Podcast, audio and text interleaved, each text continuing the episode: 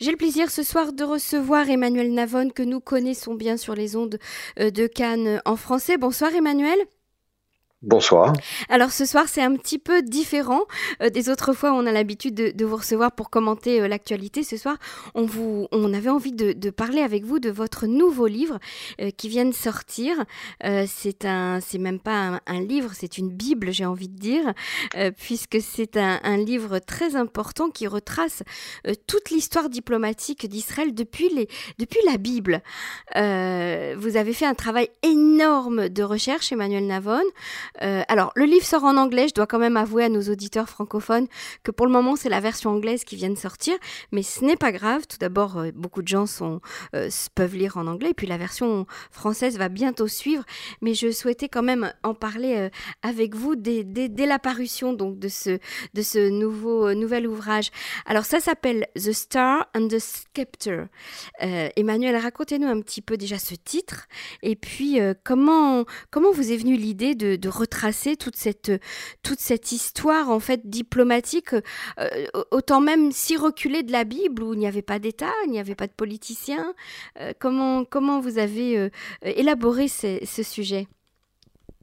Alors d'abord le titre, le titre L'étoile et le sceptre, le sous-titre étant une histoire diplomatique d'Israël. Pourquoi l'étoile et le sceptre? Eh bien d'abord c'est un, titre qui est inspiré d'un verset du livre des Nombres dans lequel, lorsqu'il y a ces, ces, malédictions euh, que le, prophète ou sorcier euh, Bilam euh, essaie de prononcer contre Israël, ayant été envoyé par le roi Balak, et au lieu de maudire le peuple juif, il le bénit.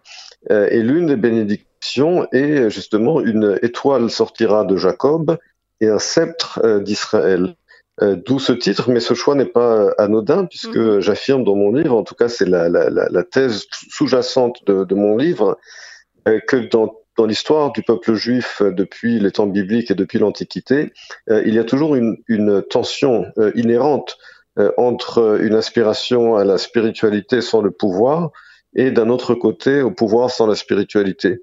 on le retrouve dans la personnalité de Jacob, l'étoile de Jacob, euh, qui représente la spiritualité sans le pouvoir, et le sceptre, euh, on le retrouve en particulier dans l'antithèse de Jacob, qui est son frère jumeau Ésaü ou Esav, qui est la force sans la spiritualité.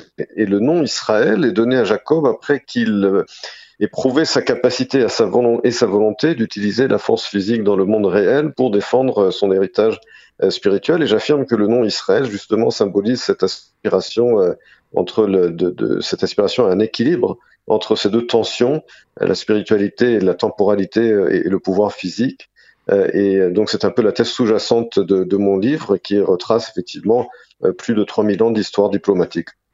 Alors, j'ai envie de vous poser une question toute simple, hein, peut-être un peu simpliste même, mais est-ce que vous avez le sentiment que les Hébreux ou, et les Juifs, par la suite, sont de bons diplomates? Alors, il y a justement dans, dans, la, dans, la, Bible hébraïque de nombreux exemples que je passe euh, en revue où il y a à la fois euh, des, échecs euh, et des, et des victoires sur, le plan, sur le plan diplomatique.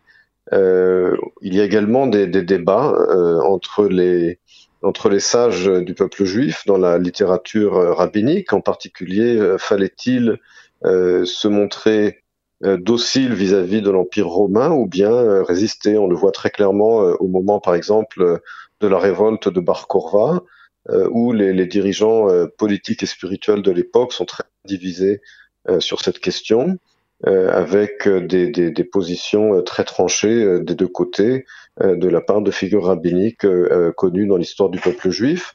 Donc il y a d'un côté la, la révolte réussie des Asmonéens contre les Grecs, euh, que nous célébrons euh, à la fête euh, de Hanouka, qui rétablit un État juif souverain, un, royaume juif souverain qui, qui retrouve ses sources judaïques, qui étend son, son, territoire et qui est reconnu comme un État souverain et fort par ses voisins. Et puis, d'un autre côté, il y a la, la révolte de Bar Korva contre l'Empire romain qui a échoué parce que justement, euh, elle n'a pas pris en compte suffisamment euh, la réalité, euh, la réalité physique.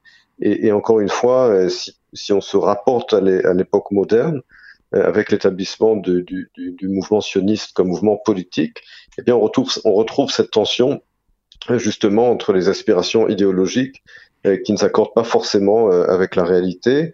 Et très rapidement, le, mouvement sioniste est acculé à faire des choix difficiles, que ce soit avec la proposition de l'Ouganda en 1903 ou la première proposition de partage en 1937.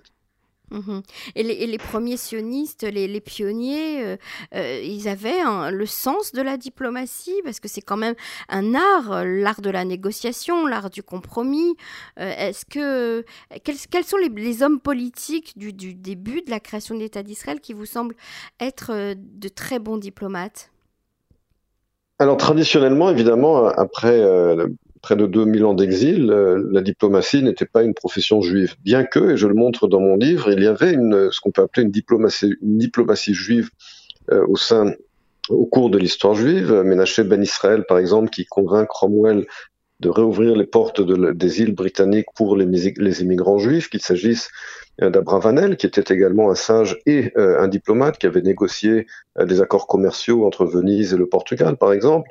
Donc il y avait une diplomatie juive, et puis on peut même inclure le fait que euh, le, premier ministre de la superpuissance du 19e siècle, la Grande-Bretagne, dont Benjamin Disraeli, euh, techniquement avait été euh, converti à l'anglicanisme juste avant sa bar mitzvah, mais comme on le sait, dans le judaïsme, il n'y a pas de conversion, il était resté juif. et, et Disraeli était d'ailleurs un sioniste qui avait écrit de, de nombreux livres qui parlaient du retour à Sion. Et puis il y a également l'affaire de Damas en 1840, avec euh, cette euh, euh, cette affaire contre cette violence contre les juifs de Damas qui sont accusés d'un crime rituel. Il y a là une organisation diplomatique des différents juifs de diaspora, dont les, les, Rothschild, mais également, mais également Adolphe Crémieux en France. Et Théodore Herzl, finalement, dès l'instant où il instaure, où il crée le congressionniste, il devient un diplomate de facto un diplomate qui, euh, qui négocie avec les grands de ce monde, avec euh, l'empereur allemand, avec le pape euh, et, et d'autres. Et puis, bien entendu, après lui, le grand diplomate juif de la diaspora, c'est évidemment Chaim Weizmann. Chaim Weizmann qui se trouve de facto à la, à la tête d'un mouvement politique qui est reconnu comme un chef d'État d'un État qui n'existe pas en Angleterre. Il a accès au Premier ministre, à tous les grands du royaume britannique. Il est respecté. Euh, et euh, les, les, les, dirigeants britanniques traitent d'État euh, avec Chaim Weizmann d'égal à égal, mhm. bien que, évidemment, c'est de nombreuses années avant l'indépendance d'Israël. Alors j'ai envie quand même de, vous poser la question, euh, euh, une question brûlante hein, d'actualité, nos relations euh, avec les, États-Unis aujourd'hui. Est-ce que vous avez le sentiment que notre Premier ministre, tout d'abord, est, un bon diplomate? Est-ce que vous avez le sentiment qu'on a su négocier ce qu'il fallait avec les États-Unis aujourd'hui? Quelle est notre position? Je pense qu'avec les États-Unis, je le montre dans, dans mon livre, euh, la relation avec les États-Unis. Mon livre, en fait, est une met les choses en perspective, en perspective euh, historique, évidemment une perspective historique euh, très large. et avec les, les États-Unis, on oublie souvent que la, la, la, relation entre Israël et les États-Unis ne devient une relation stratégique que vers le milieu, même la fin des années 1960. Mm-hmm. avant, avant cela, il y avait une relation très tendue. Israël, les États-Unis considéraient Israël comme un boulet, comme un, un problème. Euh, qui euh, ne, crée que des soucis pour les États-Unis. Donc la, la, relation avec les États-Unis, elle s'est constituée uniquement euh au milieu, voire fin des années 1960. Et puis elle a eu des hauts et des bas, puisque dans cette relation, évidemment, c'est une relation asymétrique entre une superpuissance et un petit pays. Et donc c'est la superpuissance qui détermine la teneur de cette, de cette relation. Il y a eu de, nombreux, de nombreuses tensions dans, dans, dans le passé. Et euh, aujourd'hui même, aujourd'hui même, on s'aperçoit effectivement qu'il y a eu euh, des, des, des, décisions extrêmement favorables prises par euh, le président Trump à l'égard d'Israël, des décisions véritablement révolutionnaires. Voilà, le transfert de l'ambassade américaine à Jérusalem, la reconnaissance également de la souveraineté israélienne sur le plateau du Golan, et évidemment ces accords de paix qui ont été négociés avec brio par Trump et Netanyahou avec les États arabes unis, les Émirats arabes unis, le Bahreïn, et, également les accords d'Abraham, et également, et il faut l'espérer, que ce sera conclu également avec, euh, avec le Soudan. Mhm. Euh, et donc, effectivement, on se trouve dans l'actualité brûlante des élections euh, américaines, où, selon le résultat que nous ne connaissons pas encore, eh bien, ce résultat aura effectivement des conséquences très marquées sur l'avenir de ces accords et, et, et cette normalisation qui se, qui se dessine entre Israël et le monde arabe.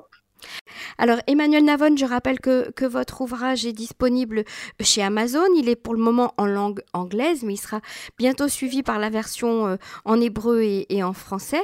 Euh, est-ce que vous êtes optimiste sur l'avenir diplomatique d'Israël, Emmanuel? Bah oui, moi je suis toujours optimiste euh, sur Israël lorsque je regarde notre histoire avec une perspective large. je pense que aujourd'hui, en, en 2020, euh, la situation diplomatique euh, d'Israël, à mon sens, n'a jamais été aussi bonne.